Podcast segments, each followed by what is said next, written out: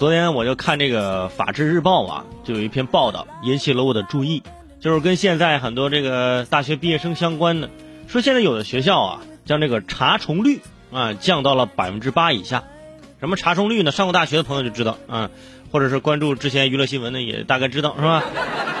啊，就是你的论文跟别人的那个重复的率，那就是查重率啊。受翟天临学术风波的影响，今年啊。这个严苛的论文查重率让很多应届的毕业生是瑟瑟发抖啊！部分学校的呃毕业论文查重率从原来的百分之三十以内啊，降低到了百分之二十，更严格的甚至是降到了百分之八以下。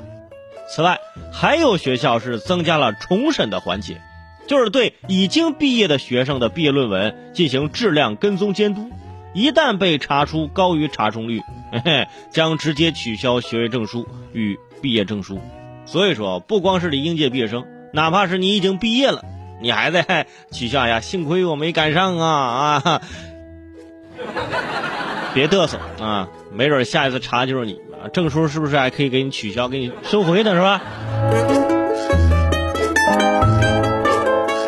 当然了，主要呢还是对于这应届毕业生来说影响最大。现在我才想起来，原来我们当年的查重率标准是百分之三十以内。哇，这简直是太高了，的确需要降低啊，越低越好。反正我毕业了嘛，对吧？当然了，你做人不能太狭隘啊。你看看人翟天临，靠一己之力改变了今后部分毕业生的毕业命运以及人生轨迹，牺牲自己挽救大家呀。今年的毕业生啊，也会始终记住这个人，没事呢也会常常提起他啊，就骂他两句，是不是？那别的明星啊，都是数据高、粉丝多，翟天临的这黑粉不仅人数多，而且人均学历还最高。只不过啊，把这个查重率从百分之三十降到百分之八，我觉得从数据上看，论文是通过了。可是人呢，估计哎也要疯了。众所周知啊，国内有三大论文数据库，哎，像中国的知网啊、万方数据库啊、维普等等，其他的还有什么 PaperPass 等等等等。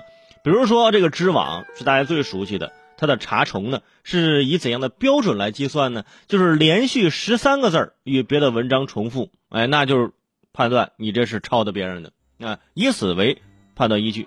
十三个字儿不重复啊，全文是百分之八，这些专业名词是很难改的。你比如说你在论文中写到啊，首先我们拿一个二氧化硅制成的透明杯子，你看这多少个字了，重了。是吧？你任何做个试验，你可能需要一个二氧化硅制成的透明杯子，你这用这个杯子，那不行，不行，不行。但是呢，每个也有不同。你比如说，像这个维普的这个查重呢，那不是看这个句子，它是看关键字儿。你一个句子当中有几个词儿重复了，那也算重。所以呢，就要尽量的拉开关键字之间的距离啊，丰富语句。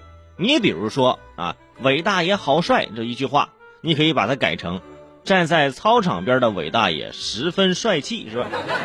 这个呢就不算是你这个重复了，啊，还有的就是尽量改词儿，把这关键词儿改掉。你所以这么一看啊，把这个查重率从百分之三十降到百分之八是个技术活。你现在是不是终于明白了？终于明白小学语文为什么让我们学造句，啊，就是为了大学打基础，你说？哎。